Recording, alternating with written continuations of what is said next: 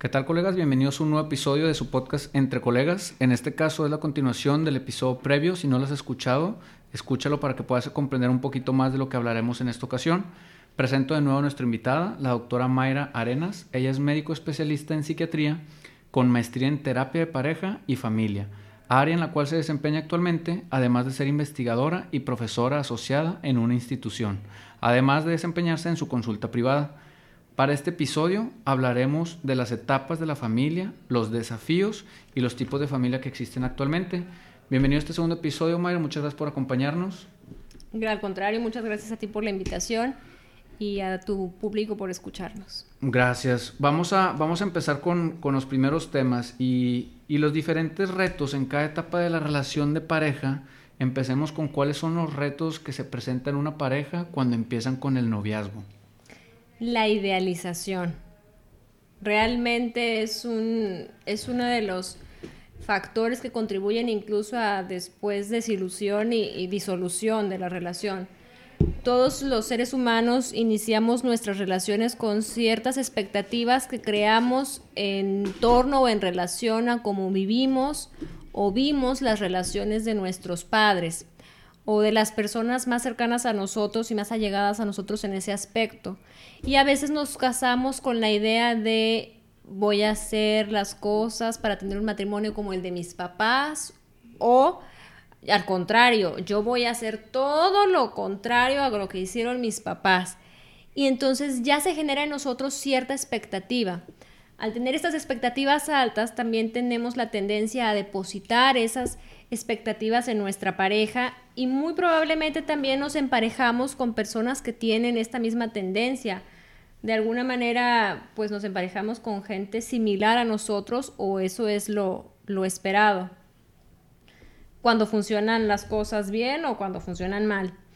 Pero estas expectativas pueden tener una, digamos, son un arma de dos filos porque yo tengo idealizado el proyecto y te tengo idealizado a ti. Idealizo todo lo que quizás deseo en mí o que yo considero que tengo o que anhelo tener y lo pongo en ti. La cuestión es que cuando ya nos casamos, vivimos juntos, el día a día, los desafíos, y me voy dando cuenta de que no eres eso que yo idealicé, viene la desilusión. Y esa desilusión puede ser muy catastrófica porque puede llegar a tener una disolución terrible o podemos llegar a superarla. Pero todo es en, base a cómo manejemos estas eh, idealizaciones que proyectamos en nuestra pareja. Tengo la curiosidad grande que seguro muchos la van a tener. Eh, el hombre y la mujer buscan en su pareja por ejemplo, yo que soy hombre, busco en la pareja a un modelo muy similar a mi mamá y la mujer busca un modelo similar a su papá, ¿es un tabú o en cierta parte sí? ¿O cómo poder entender mejor esto? Pues mira, existen maneras, sí, sin duda eh, los, los psicoanalistas incluso no me dejarán mentir, la manera en la que nos emparejamos tiene mucha influencia en cómo elaboramos nuestro Edipo, ese amor o esa relación hacia nuestros padres, hacia nuestro padre, hacia nuestra madre y cómo lo vivimos, si lo vivimos de una forma más positiva, si lo vivimos de una forma más negativa, va a representar la manera en la cual nosotros elegimos a nuestro, a nuestro cónyuge, a nuestra pareja.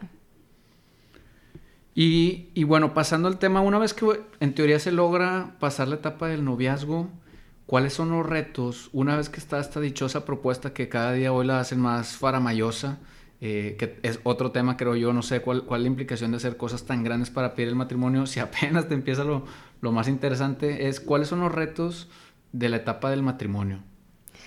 Pues mira, esto que dices de la parte faramayosa, pues muchas veces tiene que ver con este grado de idealización que tenemos, de hacerlo grande, elevado, máximo, cuando lo importante o lo realmente relevante en todo esto es la conexión íntima que la pareja tenga, y no me refiero a meramente sexual, sino a la parte eh, del afecto, del compromiso entre ellos.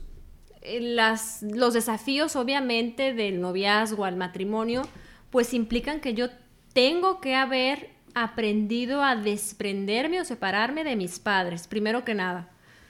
porque muchas veces nos casamos con nuestro esposo o nuestra esposa, pero ni siquiera nos hemos separado realmente de nuestros padres. Entonces, pues eh, implica que estoy en medio de dos sistemas familiares, que uno lo estoy creando y del otro me debo estar despidiendo. Pero esa transición a veces es complicada, sobre todo para las personas que son o que somos muy unidos a, nuestros papás. También, eh, pues implica el poder conjuntar nuestros proyectos de vida, el que podamos eh, negociar cómo va a ser nuestra relación, cómo queremos eh, ir distribuyendo nuestros roles sin que se queden de una manera fija o, estática y que podamos tener esa capacidad de, de escucha, de entendimiento, de negociación. Fíjate que me encanta ese tema porque este, yo, yo soy eh, prácticamente de los mayores en la familia y Carmen es la mayor de toda su familia. Y platicábamos mucho de este tema cuando pues ya nos íbamos a casar o ya casados. Porque decíamos, oye, de estos cuatro fines de semana, bien dices tú, las familias mexicanas somos muy unidas. ¿Cuántos fines de semana, generalmente casi todos en domingo ven a su familia? ¿Cuántos fines de semana le vas a dedicar a una familia, a la otra y cuántos a la tuya, no? Ahora, siempre va a ser que yo tengo que ir o no tengo que ir. Entonces, al principio, aunque Carmen entendía muy bien la parte mía, que yo decía, oye, pues yo de repente yo trabajaba el lunes a sábado casi pues todos los años, entonces, oye, tengo el domingo es mi único día. Y luego tener, me, cae muy bien su familia y me tratan como si fuera su, propio hijo, pero pues siento yo que la gente debe tener su propio espacio. Entonces yo le decía, oye, pues un domingo vete tú si quieres y yo me quedo solo en la casa pues para hacer actividades, ¿no? Y, y de pronto decías, no, pues es que la familia y que va a decir y que si estamos peleados y que si, no, pues simplemente quiero estar en mi casa o sabes que este fin este, pues no vamos a ir con la mía, o sí vamos a ir con la tuya, o uno sí, uno no, fue la regla. Pero nosotros sí nos sentamos a platicarlo, pero he visto familias donde es sí o sí en un domingo siempre y a ver cómo le hace la otra familia, entonces este, creo yo que sí es muy recomendable cuando ya se va a acercar la boda o, en la luna de miel, oye, pues cuál va a ser la dinámica, ¿no? Porque si no los encontronazos, porque al final de cuentas te casas con la familia. Mi abuelo Goñi decía, no te vas a casar con la mujer, o sea, primero métete a la casa, ve cuál es la dinámica, ve cómo te tratan y si te gusta, adelante, porque pues vas a acabar viviendo con esa familia, ¿no? Entonces, ¿qué opinas respecto a los que ya están ahí a punto de o ya están sumergidos? ¿Qué es lo más sano? Lo notamos incluso desde que se empieza a organizar la despedida de soltera de muchas de las novias. La lucha a veces entre la mamá y la suegra de quién opina, cuántos invitados para una, cuántos para la otra, los novios ahí como que eh, conflictuados con la parte de que, oye, tu mamá me pidió tantos lugares, la tuya tantos, y nosotros no tenemos dinero para tanto, ¿no? Pero pues ellos quieren pagar, ¿no? Que sí, no, que no. Y desde ahí te das cuenta que tanto la pareja puede decir, a ver, amamos a nuestros padres, los queremos mucho, pero este es nuestro evento, este es nuestro proyecto, y entonces ellos tienen que adaptarse a nuestra situación, no nosotros acomodarles el, escenario a, a, todo mundo menos a nosotros. Y desde ahí tú ya te vas dando cuenta que tanto la pareja puede establecer límites claros con amor. Sí, es un tema, es un tema delicado, por eso yo creo que la luna de miel en algunos casos debería ser prolongada para poder prepararse para cuando regreses a la casa de ahora sí la nueva familia, pues empieces con, con ya no sé si con el pie derecho, porque luego los izquierdos dicen que, hay discriminación, pero con, con, con, buenas bases, ¿no? Entonces, pasando esta etapa de, la, de los retos del matrimonio, que justo ya lo hablamos de los conflictos en el episodio previo, ¿cuáles son los retos que representa para una pareja el hablar, porque también creo yo es un tema delicado, ¿cómo decide una pareja cuándo tener su primer hijo o qué recomiendas tú hacer si una pareja tiene un año, dos años, porque luego es otra presión social? Te casas y siempre está la persona incómoda que, ¿y cuándo viene el primero? Y si tienes uno, ¿cuándo viene el segundo? ¿Y cuándo...? Yo, por ejemplo, tengo, y cuando viene el tercero, dices tú, pues si tú tuviste uno o dos, ¿qué te importa, no? O tú los vas a, digo, yo sí soy muy honesto y a veces, este, incómoda, pero bueno, tú me lo, si tú me lo mantienes, yo lo tengo, suéltame un millón y yo lo tengo. Pero pues luego ni te los cuidan, o sea, ¿qué, recomiendas, volviendo a, la pareja, cómo tomar la decisión de tener el primer hijo? Porque incluso hay parejas que deciden no tenerlos. Claro, y todo es válido y se respeta mientras ellos estén de acuerdo en conjunto, como pareja. El momento idóneo, sin duda, lo, lo más eh, esperado es que la pareja pueda darse ese tiempo para ellos pueda darse ese tiempo para vencer estos imágenes idealizadas que tenemos el uno del otro y poder establecer una, una imagen real de quién somos, de cómo resolvemos las situaciones, de cómo nos apoyamos, de cómo vamos eh, decidiendo el día a día para poder llegar a decidir el integrar a alguien más en nuestras vidas. Porque obviamente se dice muy fácil, bueno, pues tengan un hijo.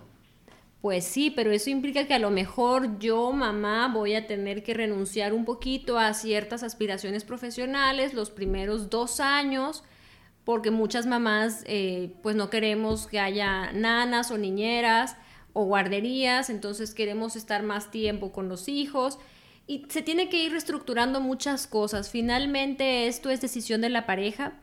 Hay parejas que tienen a sus niños eh, desde los desde incluso antes de casarse muchas veces, no está mal, siempre y cuando ellos decidan de forma, digamos, em, democrática, por llamarlo de alguna manera.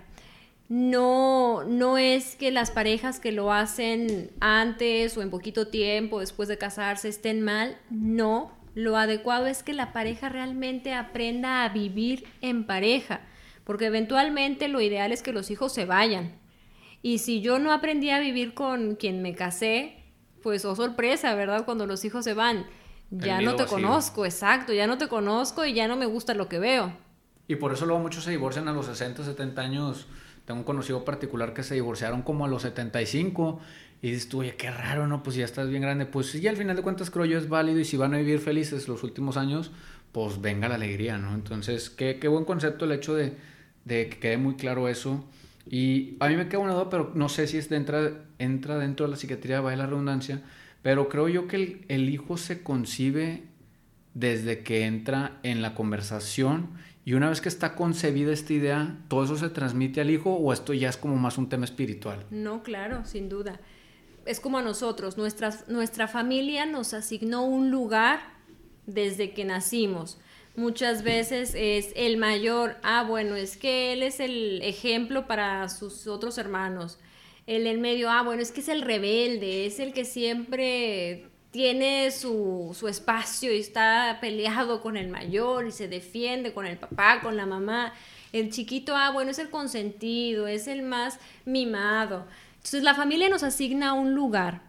Sin embargo, cuando la manera en la que nosotros podemos evaluar también la dinámica de la familia es ver cómo o qué tan esperado fue un, bebé. Hay muchas parejas que tienen dificultad incluso para concebir hijos y, el tiempo, la manera el, que le dedicaron, el esfuerzo, cómo lo, desearon, cómo lo planearon, eh, implica bastante eh, o va a marcar bastante la definición de, de ese niño, de la crianza de ese niño no significa que porque un niño no sea planeado no es deseado. Hay que diferenciar, porque muchas veces, pues, mm, no sé, nos embarazamos sin, sin planearlo, pero sin duda lo deseamos muchísimo. Y hay parejas que pues en ocasiones dicen, no, pues no lo planeé, no lo esperé, no lo deseé. Lo amo, pero pues bueno, fue algo que pues se salió de control de alguna manera. Y sí, esto va a marcar también parte de, lo que nosotros depositemos en nuestros, en nuestros hijos, a la vez que cada uno va a traer su temperamento y va a empezar a marcar su, su espacio y su identidad. Tocas este tema de, del primero, el segundo y el tercero. ¿Existen, ¿Existe algo así tal cual bibliográfico o científico que diga que el primero es más así, el segundo es más así, el tercero es más así? ¿O, o eso es puro tabú? Fíjate que no, la verdad, sí, el hijo mayor es al que más se le exige. La mayoría de los hijos mayores te van a decir, a mí me exigían mucho, a mí me decían que tenía que llegar a tal hora, a mí no me dejaban salir cada fin de semana y a mis hermanos, pues si avisan, si llegan, si no llegan, mis papás ya no les dicen nada. Esto es real, porque obviamente con el primer hijo los papás tienen la angustia de apenas estar viviendo todo, tienen la, la fantasía de que pues puedan hacer las cosas mal, de que su hijo se vaya a descarrilar y, y son quizás aprensivos en esta intención de hacer las cosas bien. Ya cuando se tienen dos o tres o cuatro, pues como que ya se relajan más y disfrutan solamente el proceso. No eres psiquiatra, pero parece que, que este tema pues va por ahí y ¿Qué tanto pasa que se identifique un niño más con la personalidad de la otra? O sea, por ejemplo, la primera es igual que la mamá, el segundo es igual que el papá o viceversa. ¿Es tu carácter ya viene desde la concepción, se va forjando? ¿O cómo, porque muchas veces un niño se parece mucho a un padre? Bueno, el temperamento viene. El temperamento, nacemos con un temperamento. Hay niños que son eh, muy risueños y muy alegres y desde los nueve meses ya quieren caminar y hay niños que son quizás más sensibles, lloran más, más, o como se dice, tiene mamitis. Este, no es propiamente mamitis, sino que pues a lo mejor el niño tiene un nivel de sensibilidad mayor. Todo esto influye, el carácter se va forjando de alguna manera, pero influye el temperamento, que eso es más biológico, eso ya lo traemos. Y el carácter se va forjando de acuerdo a, lo que nuestros padres nos depositan, a lo que aprendemos, a las figuras eh, primarias con las que convivimos, muchas veces si convivimos con los abuelos, pues también tenemos una tendencia a identificarnos más con una figura que con otra. No está mal, lo adecuado es que precisamente el niño pueda ir adquiriendo esa identidad propia, esa personalidad que lo haga único. ¿Se quiere más un hijo que a otro o no hay tal? ¿O qué opinas de eso? El amor, pues es para todos, pero la afinidad ah. sí es distinta. Hay muchos padres que pueden decir, tengo mejor comunicación con mi hijo, con mi segundo hijo, que con el primero, pero no es porque no lo ame, es que la identificación es mayor porque tenemos una afinidad, porque nos podemos de alguna manera relacionar, tenemos gustos en común, pero no es porque, porque no haya amor, vaya. Claro, y, en el episodio pasado este, mencionabas que, por ejemplo, en las parejas que se divorciaban, eh, había una probabilidad mayor de que los hijos replicaran este modelo, y entonces surge la duda, ¿qué, qué opinas de que los padres le pongan su propio nombre y acabe siendo un junior a su hijo? Fíjate, de alguna manera... Eh, incluso en la cultura mexicana está muy eh, fijo el hecho de que el nombre del padre, el apellido del padre va antes que el de la madre. En otros países, Brasil, pues puede ser el de la madre, el del padre, no hay como que un orden. Pero en la cultura mexicana sí. Incluso en los Estados Unidos muchas veces solamente se usa el apellido del padre eh, y un solo nombre, no está como que no hay más. Entonces nuestra cultura mexicana sí trata mucho de, emparejar esta tradición de primero padre y luego madre. Tiene un fundamento psicoanalítico que tendríamos que hablar y extendernos algo en ese aspecto de darle como que ese simbolismo a la imagen del padre. Pero en cuanto al nombre, incluso eh, se le depositan eh, aspectos fantaseados de, bueno, es que es mi primogénito y yo quiero que si yo me llamo Luis o Juan, mi hijo sea Luis o Juan, o si yo me llamo Juan y mi papá se llama Alberto, pues yo quiero que mi hijo se llame Juan Alberto. Y ya le estamos depositando algo a ese, a ese chiquito, ya le estamos, eh, digamos, eh, infiriendo o dejando ahí ciertos aspectos tanto de lo que deseamos que sea, que se convierta, como incluso de lo que pues nosotros deseamos que de nosotros adquiera o replique. Todo un tema, como bien dices tú. A nosotros nos causó un poquito de conflicto ponerle a nuestra segunda niña María Daniela, pero fue en algo que, que se dio y dijimos, bueno, pues va, yo no quería tener un hijo que se llamara Daniel por lo mismo, pero cuando me dijeron Daniela, dije, pues bueno, no es Daniel, pero, pero pues es un tema este, largo. Pasemos ahora sí a, un tema que a lo mejor a algunas personas les puede incomodar. ¿Qué son las familias reconstituidas? Conforme avanza el tiempo nos damos cuenta que se hacen más frecuentes los divorcios, la disolución del matrimonio y estas parejas pues hoy en día vuelven a buscar una pareja o vuelven a buscar formar una familia. Las familias reconstituidas precisamente son eso, son una familia que se forma eh, en una persona que ya previamente tenía una. Como se dice muchas veces popularmente, vaya, los tuyos, los míos y los nuestros. Entonces es como que reconstituir. No necesariamente implica que los dos hayan tenido familias previamente. Puede ser que una, uno solo de la pareja lo, lo haya hecho y se case con una persona que no tenía familia, pero de alguna manera es reconstituir esa integración familiar.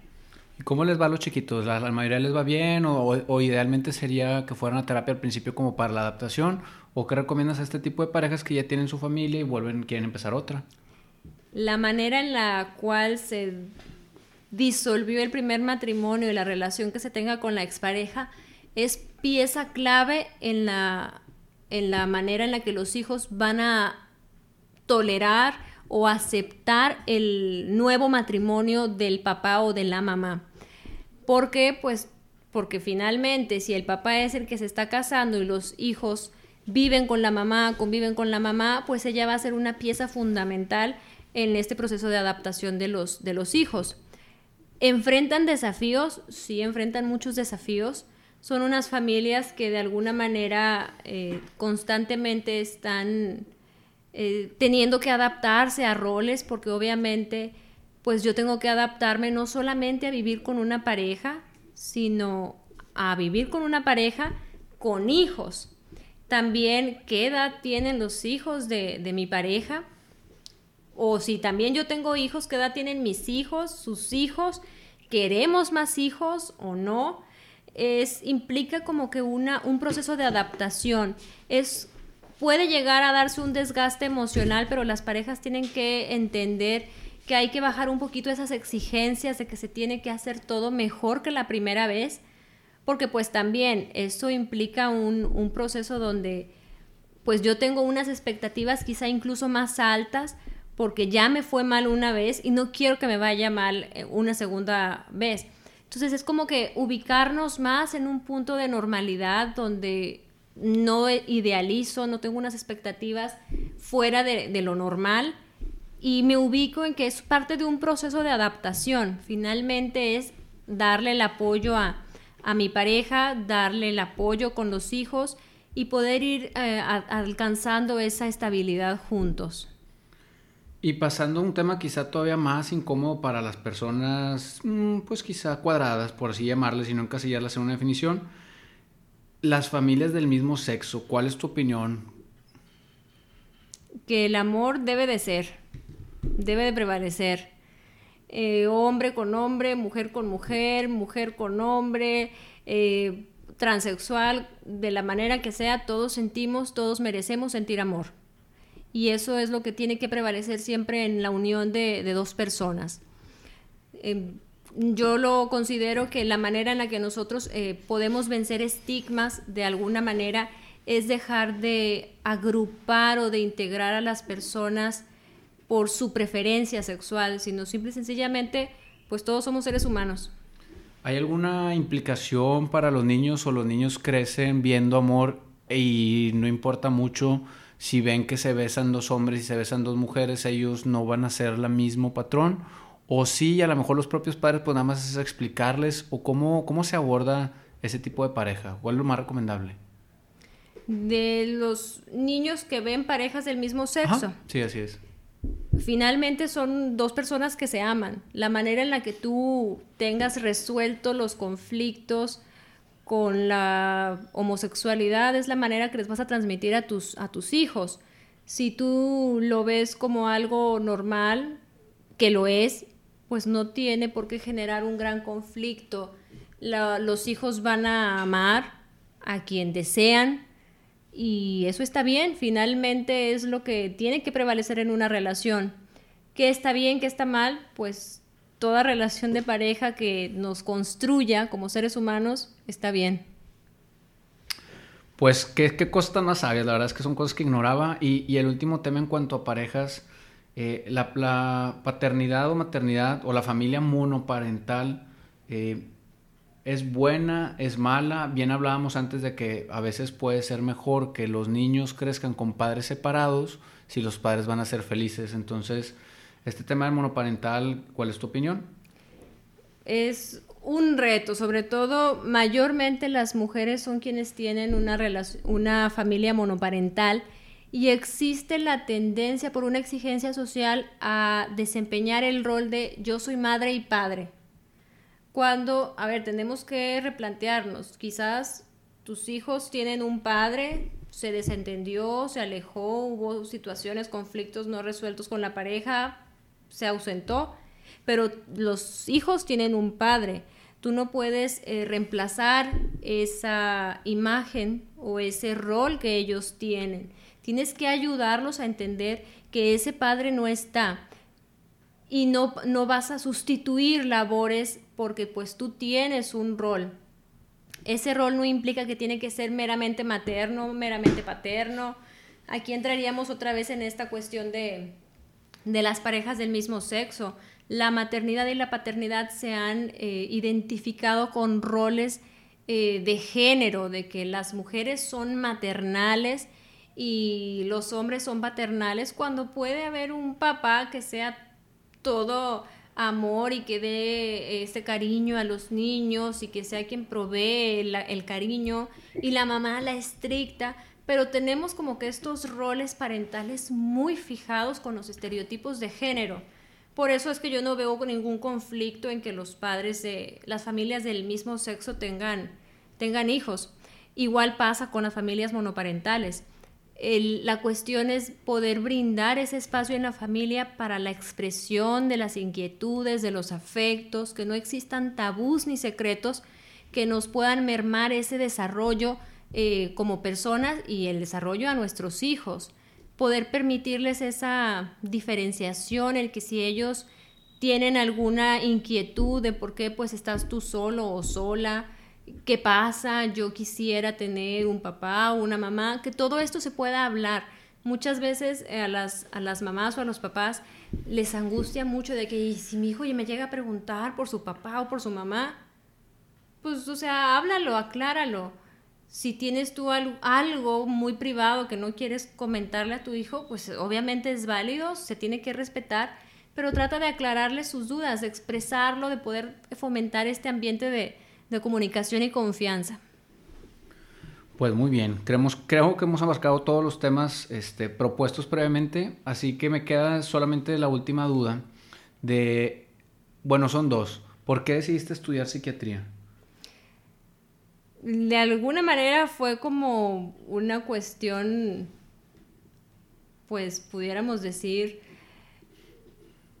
azarosa, porque de alguna manera, mientras yo estudié en medicina, yo estaba con la idea de hacer pediatría.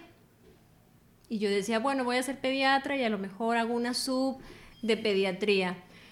Pero hasta que llegué a sexto año y roté en pediatría, dije, yo no quiero ser pediatra, muchas gracias, no es para mí. Y pues me mi segunda opción era psiquiatría y la establecí como, como mi prioridad.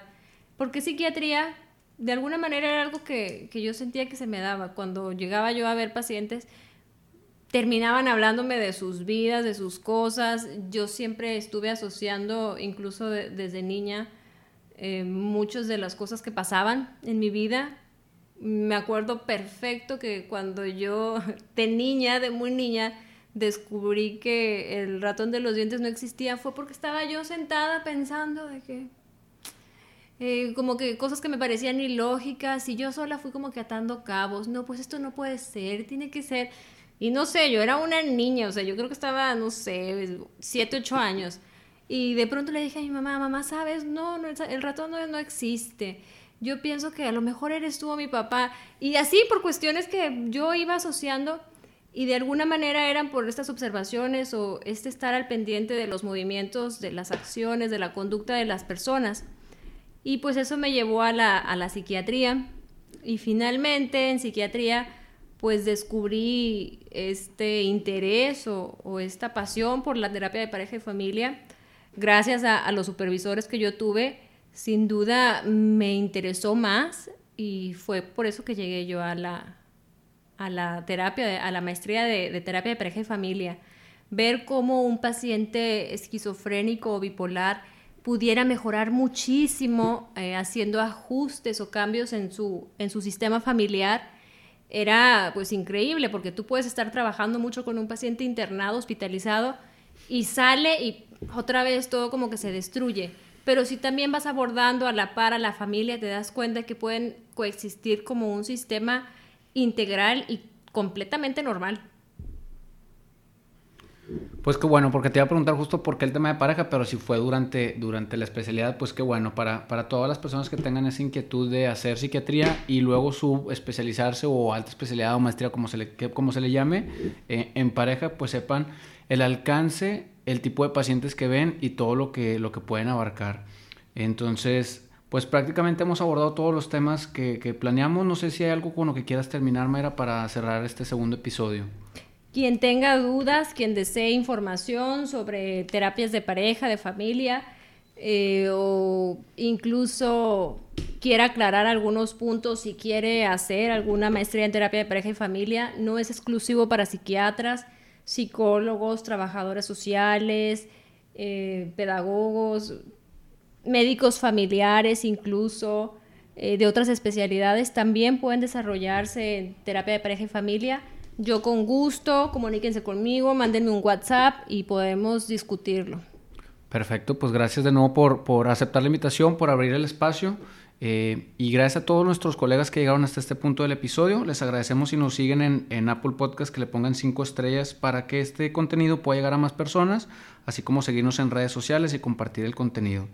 Eh, muchas gracias de nuevo, Mayra, por, por el episodio y compañeros, nos vemos la siguiente semana a vivir nuestra misión.